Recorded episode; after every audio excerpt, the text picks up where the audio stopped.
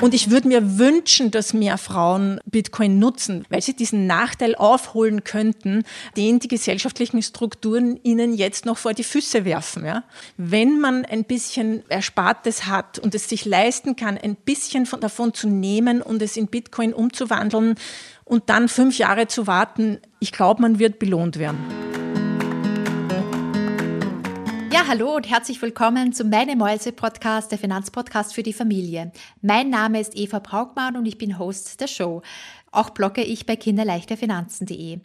Heute ist die erste Folge der Bitcoin-Reihe. Dabei lade ich immer Experten ein zu dem Thema Bitcoin, die ganz andere Aspekte da doch mal beleuchten können. Ich möchte nicht nur eingehen auf kurzfristige Kursverläufe des digitalen Gelds oder Steuertricks und wann der beste Zeitpunkt ist zum Ein- und Aussteigen, sondern mehr die Auswirkung des digitalen Gelds auf unsere Gesellschaft, auf die Politik auch und auf die Zukunft. Natürlich wird auch etwas äh, an Wertentwicklung mit dabei sein und wie man mit Bitcoin auch Geld verdienen kann. Es geht ja auch um finanzielle Unabhängigkeit hier.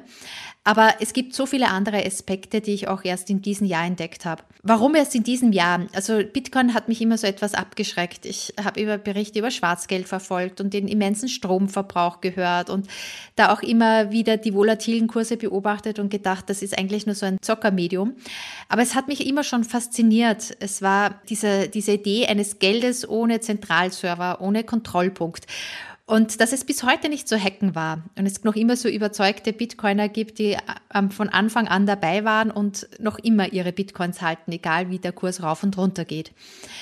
Also durch diese Faszination habe ich dann halt auch Bücher gelesen und zum Beispiel den Bitcoin Standard von Seyfedin Amos oder Bitcoin und Blockchain verstehen von Andreas Antonopoulos und war eigentlich, ja, muss sagen, total begeistert jetzt auch von dieser Währung und habe einen Bruchteil an Bitcoins in 2021 äh, gekauft. Und das sehe ich aber, das möchte ich auch ganz klar sagen, nicht als Altersvorsorge, sondern mehr so als Glaube oder Hoffnung an ein dezentrales Geld. Die Planung ist auch, dass ich die, diesen Bruchteil lange halte, also mindestens zehn Jahre und dass ich wie bei den Aktien auch nicht daran denke, dass es einen perfekten Einstiegszeitpunkt gibt, sondern dass halt über die Haltedauer, über einen längeren Zeitpunkt das eine sinnvolle Sache ist. Heute habe ich, wie gesagt, Anita Posch eingeladen.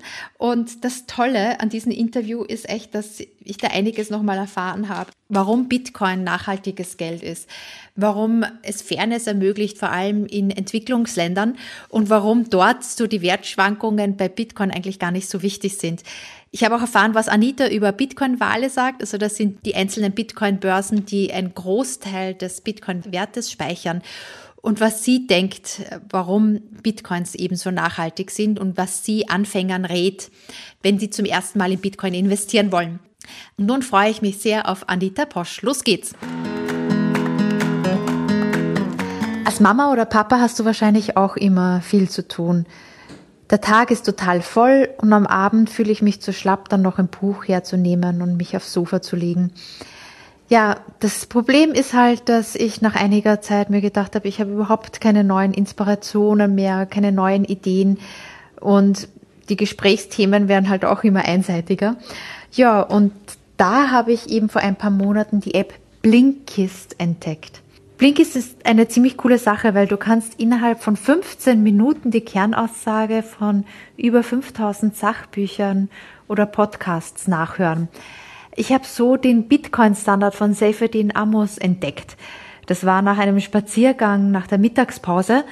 Innerhalb von 15 Minuten habe ich mir die Kernaussagen des Buches angehört.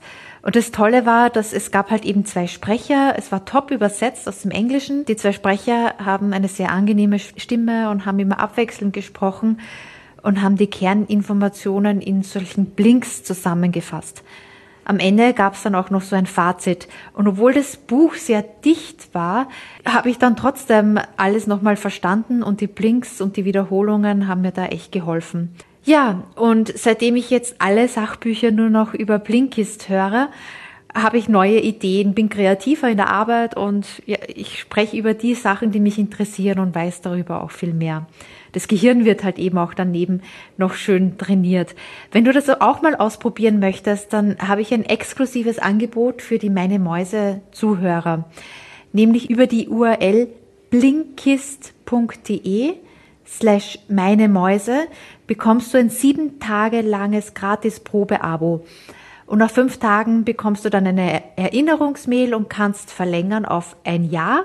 Und wenn du ein Jahr das Abo abschließen möchtest, dann bekommst du hier auch nochmal 25 Prozent. Das alles aber auch nur, wenn du über die URL blinkist.de slash meine Mäuse gehst. Die URL ist auch nochmal in den Shownotes verlinkt. Und für dich buchstabiere ich Blinkist auch nochmal, weil zumindest ich wusste nicht gleich, wie man es schreibt. B L I N K I S T Blinkist. Und die URL ist blinkist.de slash meine Mäuse. Probier's aus, es zahlt sich echt aus.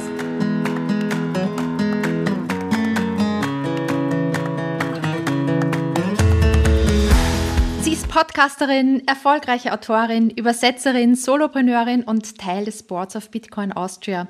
Es freut mich sehr, dass du heute mit dabei bist, Anita, im Meine Mäuse Podcast. Hallo Eva, Hallo, vielen Dank für die Einladung. Ich finde den Namen Mäuse-Podcast ziemlich super. Sehr schön, ja. Da haben wir auch lange dran gefeilt bei diesem Namen. Schön, dass du da bist. Ja, Anita hat es sich zum Ziel gemacht, Bitcoin für alle zugänglich zu machen durch Finanzbildung. Und wenn ich sage da jetzt für alle, dann bedeutet das jetzt nicht nur in Europa, in deutschsprachigen Ländern, sondern dank ihrer zahlreichen Reisen auch weltweit. Sie war zum Beispiel in Nigeria, in Südafrika, Venezuela, El Salvador und Afghanistan und hat einmal wirklich vor Ort geguckt, was Bitcoin bedeutet und die für die Menschen vor Ort und welche positiven Effekte Bitcoin auch hat auf die Freiheit der Menschen dort. Schön, dass du da bist, Anita. Lass uns gleich starten. Ja, gern. Nur ganz kurz, wenn ich was einwerfen darf. In Nigeria und Venezuela war ich noch nicht, aber da möchte ich äh, 2022 hin. Okay, dann steht das falsch in der Internet-Summary. Muss ich nochmal noch gucken, dass es eine nicht so richtige Quelle war. Danke, dass du das sagst. Aber du warst auf jeden Fall in El Salvador vor kurzem, oder? Richtig, ja. Ich bin erst vor eineinhalb Wochen zurückgekommen. Ich war drei Wochen in El Salvador Salvador und äh, 2020 war ich in Zimbabwe und in Botswana mhm. und in Mexiko war ich auch heuer. Äh, ja, also ich komme ziemlich herum, ja. Und das ist auch für nächstes Jahr weiter geplant. Schön. Und Anita, das ganz Interessante ist, wir treffen uns ja nicht zum ersten Mal. Denn wir haben uns schon einmal getroffen vor über 30 Jahren. ja. Was? Um Gottes Willen. Dann komme ich wieder drauf, wie alt ich bin. Ja, ja, das ist jetzt schon ein bisschen her. Da war ich so circa, ich kann es jetzt nur sagen, so circa acht, neun Jahre und da war ich mit meiner besten Freundin zu Besuch und die habe ich zu Hause besucht und du warst die große Schwester. Und ich war schon immer total beeindruckt von dir. Ich glaube, wie alle Kinder immer beeindruckt sind von den größeren Geschwistern der Freundinnen weil die ja immer so ein paar Jahre voraus sind. Und du bist jetzt mir auch wieder voraus, 30 Jahre später bei Bitcoin. Anita, wie bist du denn zu Bitcoin gekommen? Ich habe jahrzehntelang etwas sehr Ähnliches gemacht wie meine Schwester, über die wir uns ja kennen, äh, nämlich Webdesign und E-Commerce-Produkte, äh, Projekte. Und ähm, ich war selbstständig. Äh, ich hatte mit meiner äh, Firmenpartnerin einen Laden, wo wir nachhaltige Designprodukte verkauft haben. Also ich habe viele verschiedene Dinge getan äh, im Großen Großen selbstständig wie im Kleinen äh, selbstständig und angestellt.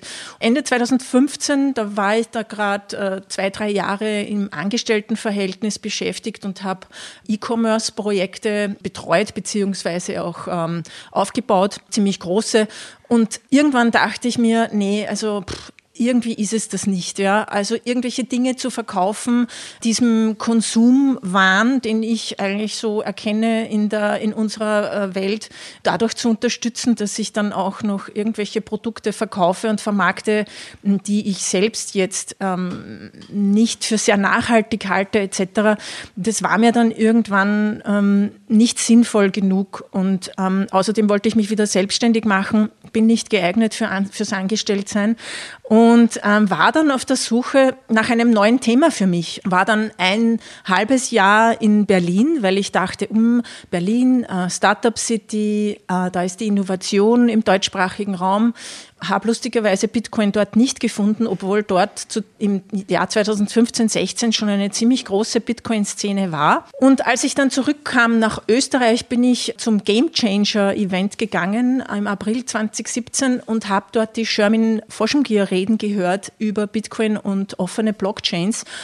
Und das war ein augenöffnender Vortrag, weil sie eben genau auf mein jetziges Spezialthema eingegangen ist, wie Bitcoin äh, zu einer besseren Welt beitragen kann. Und das war irgendwie so der Moment. Ich war ja auf der Suche nach einem neuen Thema. Und Bitcoin trifft eigentlich alles, was mich die ganzen 20, 25 Berufsjahre, die ich jetzt schon hinter mir habe, beschäftigt hat. Nämlich einerseits die Faszination fürs Internet, also die, die, die war ja der Grund, warum ich mit Webdesign begonnen habe, also diese Möglichkeit, global, kostenfrei, grenzenlos zu kommunizieren und welche Wissensvorsprung und, und, und Wissensvermittlung das ermöglicht und neue Dinge kennenzulernen etc. Das hat immer eine Art äh, Euphorie oder Begeisterung bei, bei mir hervorgerufen und ich wollte halt auch damals schon irgendwas mit dem Internet machen. Und das Ganze kombiniert jetzt mit einem internetoriginären Geld, ja, wo Werte global zwischen Menschen, und zwar ohne dass ich eine Bank brauche, äh, grenzenlos versendet werden können, diese Möglichkeit fasziniert mich so derartig, ähm, dass ich dann eben beschlossen habe, ich möchte mich voll und ganz diesem Thema widmen. Und das war im ja, April 2017. Und seitdem habe ich halt äh, mehr und mehr versucht, in diesem Bereich ähm, Fuß zu fassen, weil zu Beginn, so wie alle, habe ich mich natürlich nicht ausgekannt und habe halt sehr viel selbst äh, recherchiert und gelernt und habe zu diesem Zeitpunkt auch noch Webdesign, Online-Marketing und ja, ich bin ja äh, Unternehmensberaterin de facto, ähm, diese Art von Tätigkeiten gemacht, aber das halt immer weniger und dafür immer mehr im Bitcoin-Bereich. Und so ist das gekommen, dass ich jetzt äh, quasi Vollzeit-Podcasterin, Aktivistin und Buchautorin bin. Sehr cool. Ich verfolge auch deine Arbeiten und auch habe hab auch schon ganz viele von deinen Folgen gehört von der Nita Posch Show, die auf Englisch ist, aber auch Bitcoin und Co., ein Podcast von dir, der auf Deutsch ist. Oder? Ja, das ist richtig. Ich habe mit Deutsch und Englisch begonnen, muss aber gestehen, dass die deutschen Podcasts, ähm, dass, das jetzt, dass ich da nichts Neues mehr mache im Moment, weil mir das einfach mhm. zu viel ist alleine. Also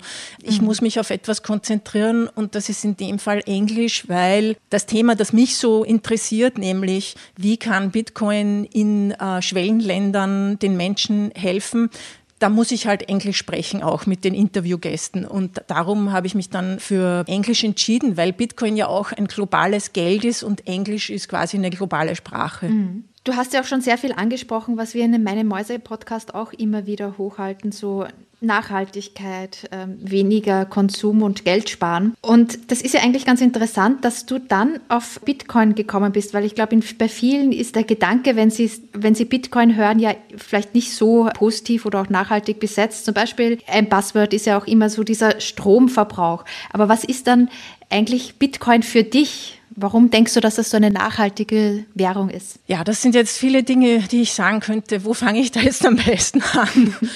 also das Wichtigste für mich bei Bitcoin ist, Bitcoin ist, Fairness. Ja? Also das ist das, was es ermöglicht. Es ermöglicht einen offenen, hierarchiefreien Zugang für alle Menschen weltweit dieses Finanz- oder Geldsystem zu verwenden.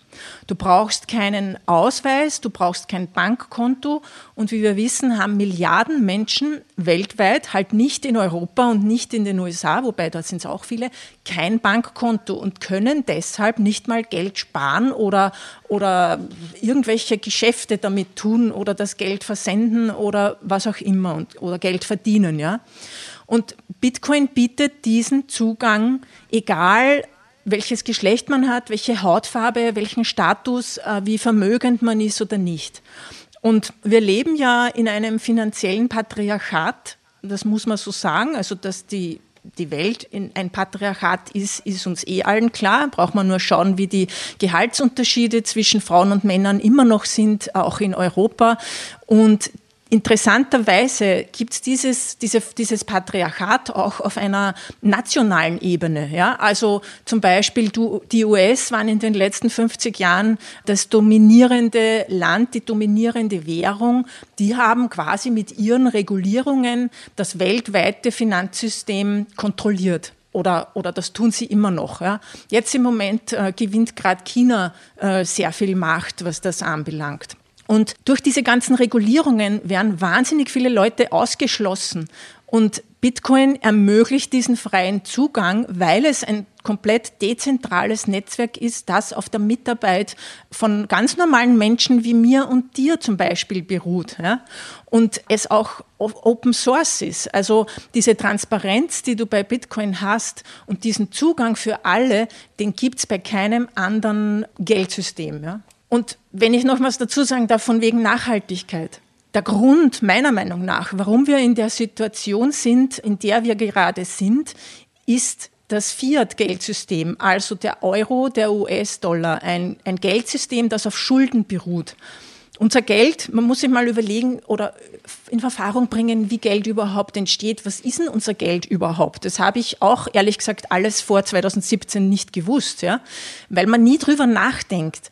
Aber de facto steht hinter dem Geld eines Staates auch nichts außer dass ein Land wie Österreich sagt, der Euro ist das gesetzliche Zahlungsmittel und deshalb muss ich meine Steuern in Euro zahlen und deshalb muss ich als Unternehmen Euro als Mittel annehmen, wenn jemand etwas bei mir kaufen möchte. Aber das Geld wird erzeugt durch Schulden. Das heißt, wenn ich einen Kredit bei der Bank aufnehme, wird dort eigentlich nur ein Eintrag hinterlegt, ein elektronischer, und äh, mir das Geld quasi auf mein Konto überwiesen. Und dann muss ich dafür arbeiten, um dieses ganze Geld plus Zinsen wieder zurückzuzahlen. Und dadurch steigt die Geldmenge und dadurch wird das Geld weniger wert. Und das ist de facto Inflation. Und dadurch, dass wir alle arbeiten müssen, um diese, dieses Geld, diese Geldschaffung, diesen Kredit wieder zurückzuzahlen, versuchen wir natürlich alle wie soll ich sagen, die Naturschätze auszubeuten, Geld zu machen und irgendwie zu schauen, zu arbeiten, irgendwie zu schauen, dass wir unseren Kredit wieder zurückzahlen.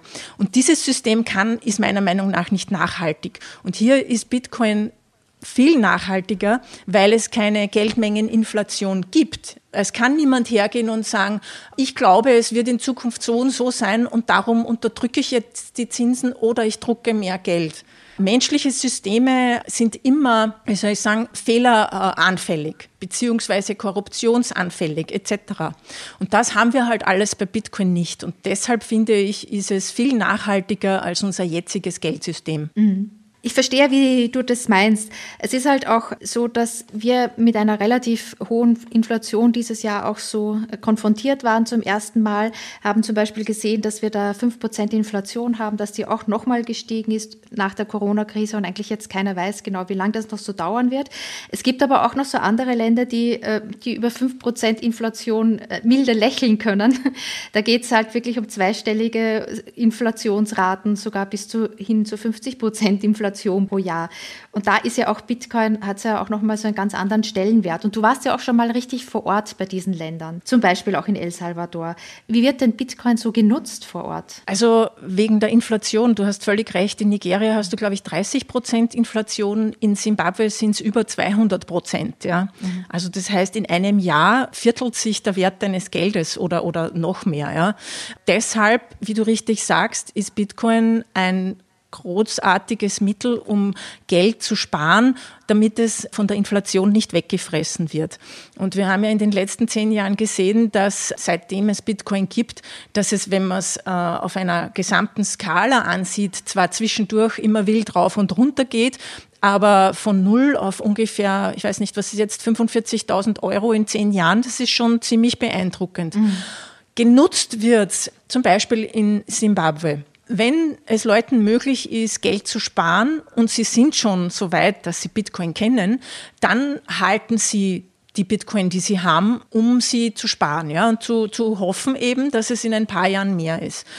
Was viel öfter passiert, ist allerdings zum Beispiel Heimatüberweisungen. Ja? Das ist auch in El Salvador ein Großteil des Geldes, ein Großteil des ähm, Bruttonationalinlandsprodukts äh, von El Salvador sind Remittances. Ich glaube über 20 Prozent. Das heißt, viele El Salvadoraner sind in die USA ausgewandert und schicken jetzt Geld nach Hause. Das tun sie bis jetzt hauptsächlich mit äh, MoneyGram oder Western Union, die teilweise sehr hohe Gebühren verlangen. Und wenn du sehr wenig verdienst und 100 äh, Dollar zum Beispiel überweist und es kommen nur 70 bei deinen Verwandten in El Salvador an, dann ist das ziemlich hart. Und hier ist Bitcoin und mehr noch das Lightning-Netzwerk eine großartige Möglichkeit, schnelle Transaktionen, bürokratielose Transaktionen und günstige Transaktionen zu tätigen, sodass dir von den 100 US-Dollar wirklich auch 99,90 bleiben. Das ist zum Beispiel auch etwas, was in vielen afrikanischen Ländern sehr häufig ist. Ich kenne Leute in Simbabwe, die machen Internetmarketing oder arbeiten online. Die können Bitcoin gesendet bekommen von Unternehmen äh, im Ausland und können so Geld verdienen. Es ist zum Beispiel nicht möglich, von Kenia nach Ghana oder von Simbabwe nach Kenia Geld zu senden. Ja, das funktioniert einfach nicht. Das Bankensystem in vielen afrikanischen Ländern ist komplett kaputt. Ja.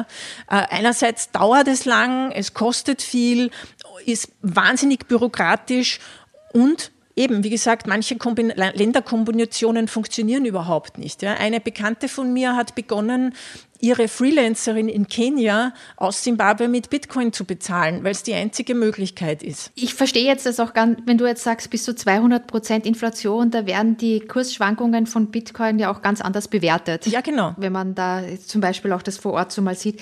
Was ich auch spannend fand bei diesen ganzen Geldtransfers, ist ja auch so, dass Frauen zum Beispiel, die auch in Afrika in vielen Ländern nicht so die Möglichkeit haben, selbst ein Konto zu haben, denen kann man dann halt auch aus dem Ausland direkt Geld überweisen. Also also da muss jetzt nicht immer nur das Familienoberhaupt das Geld bekommen, sondern man kann es halt den einzelnen Familienmitgliedern direkt senden. Auch. Ja, richtig. Und das fand ich auch sehr spannend. Richtig. Und das, wie du richtig sagst, es gibt Länder, in denen Frauen nicht das Recht haben, von Gesetzes wegen Eigentum zu besitzen. Sie dürfen nichts erben, sie dürfen kein Land besitzen.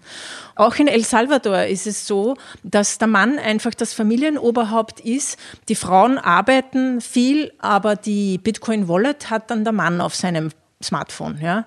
Also man muss schon sagen, es ist halt leider so schnell kann man mit diesen Traditionen nicht brechen, aber Bitcoin bietet die Möglichkeit immerhin, dass Frauen, die ein Smartphone besitzen und die zu diesem Wissen gelangen, das muss man auch noch sagen, das muss ja auch noch in irgendeiner Form zu denen kommen, die könnten quasi heimlich auf ihrem Smartphone eine Bitcoin-Wallet haben und sich das Passwort merken und es kann ihnen niemand das Geld wegnehmen. Es ist eine Möglichkeit. Ja. Vor allem, weil Smartphones da ja auch überall verbreitet sind. Ich glaube, die, die, liegen ja auch schon bei fast 70, 80 Prozent der Bevölkerung, hat ja ein rudimentäres Smartphone zumindest. Richtig, und äh, sie sind mhm. wirklich sehr weit verbreitet. Ich war erstaunt, wie ich vor zwei Jahren in Simbabwe war, wie viele Leute und in welchen Gegenden, also in welchen ländlichen Gegenden auch mir Leute entgegengekommen sind mit äh, Smartphones, wie wir sie kennen. Ja, vielleicht nicht die neueste Generation, aber trotzdem mit allen Möglichkeiten. Mhm.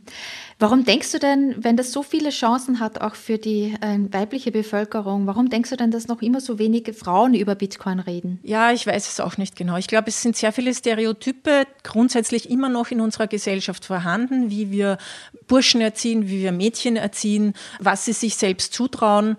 Es ist sehr oft so, wie soll ich sagen, ich bin jetzt seit über 20 Jahren im Internetbereich tätig. Ich kann mich erinnern, am Anfang im Jahr 2000, 2001 bin ich auch zu Veranstaltungen, wo es um Webdesign ging, gegangen und war eine der wenigen Frauen. Und ich glaube, dasselbe findet jetzt bei Bitcoin statt. Man darf auch nicht vergessen, Bitcoin ist ein Bereich, wo IT, Mathematik, Kryptographie, Jus, hm, Finanzen, etc. zusammenspielen. Das sind alles Bereiche, die bei uns immer noch und überall von Männern dominiert sind. Wo sollen jetzt die Frauen auf einmal herkommen? Ja? Und wenn man in so einen Raum geht, wo 90 Prozent, 95 Prozent Männer sind, das ist einfach sorry, unangenehm. Und das heißt jetzt, ich möchte jetzt niemanden beschuldigen, das heißt jetzt nicht, dass die nicht wollen, dass man kommt und, und sich weiterbildet etc. Das stimmt überhaupt nicht. Sie sind dann eh sehr offen. Aber es ist am Anfang schon ein Schock, muss mich schon zugeben. Ja? Mhm. Und ich würde mir wünschen, dass mehr Frauen Bitcoin nutzen, weil es ihnen wirklich, weil sie diesen Nachteil aufholen könnten, den die gesellschaftlichen Strukturen ihnen jetzt noch vor die Füße werfen. Ja?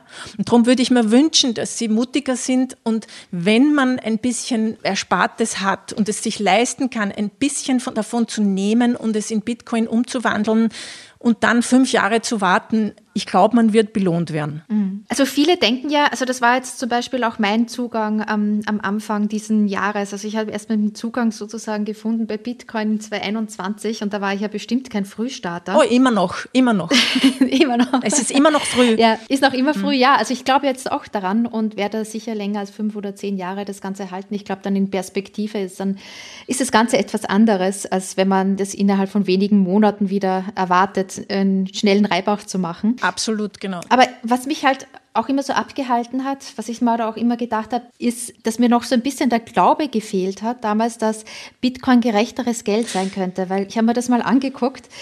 Man sagt ja da immer so die Bitcoin-Wale. Das mhm. sind halt diese Menschen, diese Personen, die mehr als 10.000 Bitcoins besitzen und da mehrere Milliarden haben. Und ich habe mir das einmal angeguckt dass zum Beispiel 2% der generellen Bitcoin-Wallets 95% des ganzen Bitcoin-Wertes haben.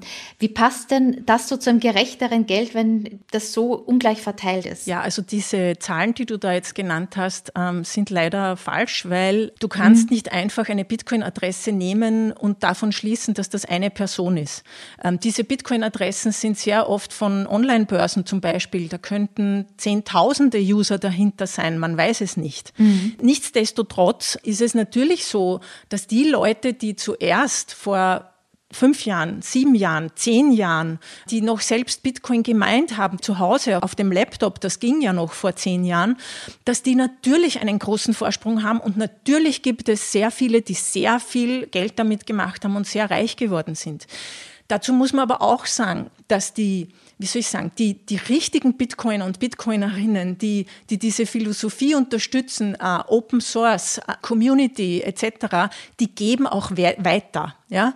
Also viel, zum Beispiel die Bitcoin Core Developer, die sind alle unabhängig, die werden alle durch Spenden aus der Bitcoin Community finanziert, damit sie ihre Unabhängigkeit bewahren und nicht von großen Unternehmen angestellt werden, die sie dann vielleicht beeinflussen wollen würden. Oder es gibt viele Projekte, ich bin zum Beispiel auch gerade dabei, einen gemeinnützigen Verein zu gründen, wo es darum geht, Bitcoin-Bildung in diese Schwellenländer zu bringen und zu helfen, sofern die Hilfe angenommen wird, Wissen zu verbreiten über Bitcoin. Ja?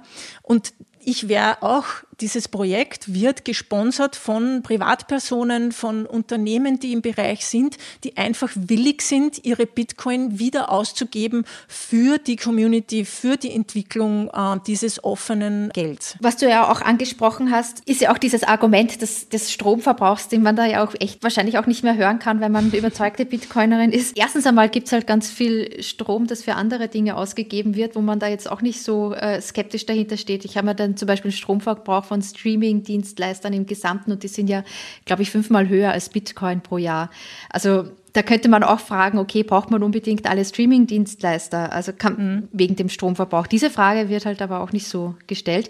Und was du halt erwähnt hast mit Nachhaltigkeit, also wohin würde denn das Geld fließen, wenn es halt äh, nicht vor Inflation sozusagen geschützt wäre und es nicht mehr entwertet werden kann? Das ist halt dann wahrscheinlich auch in nachhaltigere Projekte. Mit Sicherheit in langfristigere Projekte. Also um jetzt noch kurz auf diesen äh, Strombedarf von Bitcoin einzugehen. Ja, ich verstehe, wenn ich mich nicht so, wie soll ich sagen, so beschäftigt hätte mit Bitcoin, würde ich wahrscheinlich vielleicht auch sagen, das ist doch ein Wahnsinn, ja. Äh, das verbraucht so viel Strom wie Österreich, ja, so ungefähr. Und wie du richtig sagst, aber bei anderen Dingen, also allein die Weihnachtsbeleuchtung in den USA braucht mehr Strom, zweimal so viel Strom als Bitcoin-Mining. Ja? Ähm, da redet keiner drüber, hast du völlig recht. Aber das sind auch so, das sind auch keine richtigen Argumente. Ja? Das ist immer so, so dies für das. Ja? Ähm, ich würde eher sagen, ähm, gesamt gesehen braucht Bitcoin Mining, ich glaube, ungefähr 0,1 Prozent des globalen äh, Strombedarfs. Dafür habe ich aber ein offenes, nachhaltiges Finanzsystem, wo ich keine Banken brauche. Ich brauche keine Bankgebäude. Ähm, ich brauche das nicht heizen. Ich brauche keine Autos, mit denen ich zur Bank fahre, etc. pp. Gleichzeitig sehen wir jetzt in den, und das haben, haben Bitcoiner immer prophezeit, weil es gab ja oft diese Kritik, ah, viel Bitcoin wird in China gemeint und die verwenden alle Kohlekraftwerke. Nun, China hat heuer im Sommer Bitcoin zum, ich glaube, fünften Mal äh, verbannt, äh, also verboten, nämlich das Bitcoin Mining. Und jetzt sind die meisten Bitcoin Miner in die USA abgewandert Also Mining ist was sehr Flexibles, sehr Mobiles. Und Miner gehen dorthin, wo es günstigen Strom gibt. Und der günstigste Strom ist immer nachhaltiger Strom. Wenn ich zum Beispiel ein Wasserkraftwerk habe, ich kenne Miner, die meinen am Niagara-Fluss. Ja? Das heißt, es gibt dort Strom, der aus Wasserkraft gewonnen wird. Das kann sein, dass er Überschussenergie ist, kann aber auch sein, dass er sehr günstig einfach verkauft wird. Und den nutzen die Miner, um das gesamte Netzwerk zu sichern. Man darf das nie vergessen diese, das Bitcoin Mining ist dazu da, die ich weiß jetzt gar nicht, wie hoch die Marktkapitalisierung von Bitcoin im Moment ist, aber das gesamte Vermögen, das in Bitcoin drinnen steckt, wird durch das Mining abgesichert. Und, und Bitcoin ist die sicherste Kryptowährung, die wir haben und kennen. Und insofern, eins noch, insofern ist das Meinen auch, das habe ich auch erst sehr spät verstanden, aber ich finde das sehr wichtig und sehr interessant, diese Elektrizität, die benötigt wird fürs Meinen, die verbindet diese digitale Währung mit der Realität mit also mit der Erde quasi. Ja. Und das finde ich auch recht spannend. Ja, wir haben jetzt viel über Bitcoin gesprochen. Du hast es jetzt auch nochmal am Ende so ein bisschen anklingen lassen, die Sicherheit von Bitcoin und ob die wirklich gewährleistet ist. Ich glaube, du hast da schon eine ganz, ganz dezidierte eigene Meinung, Anita, aber denkst du, ich frage dich trotzdem auch mit den Argumenten, denkst du, Bitcoin könnte auch wieder verschwinden? Ah, nein, das glaube ich nicht. Bitcoin wird nicht verschwinden, zumindest nicht zu unseren Lebzeiten, äh, weil es findet so viel Innovation auf Bitcoin statt, die man so eigentlich nicht mitbekommt. Ja, das bekommt man halt mit, wenn man sich direkt damit beschäftigt. Es gibt mittlerweile so viele Miner. Es gibt über 100.000 Full Nodes. Das heißt, das sind Netzwerkknoten, die die gesamte Bitcoin-Blockchain, alle Daten, die darin, alle Transaktionen, die getätigt worden sind, in synchroner Kopie halten. Und je mehr Leute sich mit äh, Bitcoin auseinandersetzen und positive Erfahrungen haben, desto mehr werden sie davon ihren Verwandten und Freundinnen erzählen und desto mehr Leute werden es nutzen. Und je länger Bitcoin besteht, und es besteht halt jetzt schon äh, elf, zwölf Jahre, desto länger ist die Chance, dass es weiter bestehen wird. Also ich bin absolut überzeugt, dass das nicht mehr weggeht. Für mich ist das eine Investition in die Zukunft und auch ein Projekt, um wirklich Milliarden Menschen es zu ermöglichen, wirtschaftliche Tätigkeit zu betreiben und Geld sparen zu können. Was würdest du den Anfängern raten, die jetzt in Bitcoin einsteigen wollen? Ich würde ihnen auf alle Fälle raten, zuerst viel zu recherchieren und zu lernen drüber. Ich habe auch selbst, äh, es hat bei mir drei Monate gedauert, bis ich äh, mich sozusagen getraut habe, die ersten 75 Euro an einem Bitcoin-Automaten in Bitcoin umzutauschen. Das war mein erster Einstieg und ich würde allen raten, ähm, sich zuerst zu informieren, dann einmal sich eine Handy-Wallet zuzulegen. Ganz wichtig, den, den, den Seed, also die 12 oder 24 Wörter, die einem die Wallet ausspuckt, in der richtigen Reihenfolge auf ein Zettel Papier schreiben, ähm, nicht digital speichern und dann mal zu so einem Bitcoin-Automaten geben. In Deutschland gibt es da leider nicht sehr viele, in Österreich gibt es sehr viele, wo man einfach hingehen kann, 20, 30 Euro reinsteckt in den Automaten und dann die Wallet hinhält und man erhält dann das in Bitcoin auf die Wallet. Und von dort aus würde ich halt, wie soll ich sagen, am besten Learning by Doing ist das Beste, ja. Und äh, natürlich würde ich jetzt auch gern mein Buch empfehlen, äh, Learn Bitcoin, ähm, das heißt Bitcoin verstehen und verdienen. Mhm. Weil da ist alles drin, äh, was man braucht, wenn man am Anfang steht. Also ich erkläre da drin nicht nur, wieso ist Bitcoin überhaupt wichtig und Dinge, über die wir gerade gesprochen haben, also den Strombedarf. Ich rede über finanzielle Inklusion, was das eigentlich ist, woher unser Geld kommt etc. Und im zweiten Teil ist ein praktischer Ratgeber, wie ich denn am sichersten wirklich damit beginnen kann, ohne dass ich von irgendjemandem gescammt werde. Dieses Buch sende ich auch noch in den Show Notes. Also wer sich da auch immer interessiert, sehr, sehr gerne. Ich fand das Cover schon sehr, sehr ansprechend auch mit den Learn, das L eingeklammert bei Learn, also Learn und Earn Bitcoin. Mhm. Und äh, ich verlinke das auch in den Show Notes. Danke. Ja, mir ist wichtig auch zu sagen, dass es mehr und mehr Möglichkeiten gibt, Bitcoin zu verdienen. Also man, es geht nicht nur darum zu spekulieren. Viele hier in unseren Breitengraden, und ich glaube, das turnt auch Frauen recht oft ab, ist so quasi, es geht nur ums Geld machen. Ja, das steht auch wahnsinnig im Vordergrund in allen Medien. Es geht immer nur darum, wie hoch ist Bitcoin gestiegen oder ist es wieder gefallen. Aber das ist nicht das Thema, um das es mir geht. Ja, von mir aus könnte Bitcoin auch 5000 Euro wert sein oder 1000. Es wird genauso funktionieren als äh, globaler Zahlungsweg, der allen ermöglicht, das gleiche System zu nutzen. Äh, und um das geht's. Ja. Das ist ein wunderbares, sehr motivierendes Schlusswort, Anita. Also ich habe wirklich wahnsinnig viel mitgenommen Namen nochmal und äh, fand das super spannend, auch von dir nochmal zu hören, wie vor Ort Bitcoin genutzt wird und äh, was es eigentlich auch bedeutet an gerechteren Geld. Anita, vielen Dank. Ich hoffe, wir sehen uns wieder, nicht erst wieder in 30 Jahren, aber wir sehen uns bald wieder und vielleicht auch bald mal wieder persönlich. Ja, super. Vielen Dank, Eva, für die Einladung. Danke, bis dann. Ciao. Ich hoffe, dir hat die Podcast-Folge von Meine Mäuse, der Finanzpodcast für die Familie, gefallen. Wenn ja, zögere nicht, mit einer Freundin, mit einem Bekannten, mit einem Freund darüber zu sprechen. Finanzielle Bildung ist so wichtig für alle. Wenn du iTunes hast, freuen wir uns immer über eine positive Bewertung. Damit ist der Podcast noch einfacher auffindbar. Alle Links zu den besprochenen Themen und auch zu unseren Blogartikeln findest du in den Show Notes. Vielen Dank, dass du zugehört hast.